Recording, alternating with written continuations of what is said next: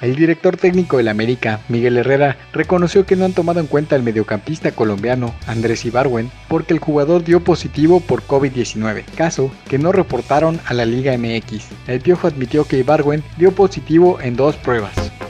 En otras noticias, el comisionado de la NBA, Adam Silver, y la directora de la Asociación de Jugadores de Baloncesto, Michelle Roberts, informaron que este sábado será cuando se reanude la postemporada de la liga. Además, la NBA y los jugadores acordaron realizar iniciativas para promover el voto, combatir la desigualdad racial y una reforma policial. Al menos son seis los partidos que se disputarán este fin de semana.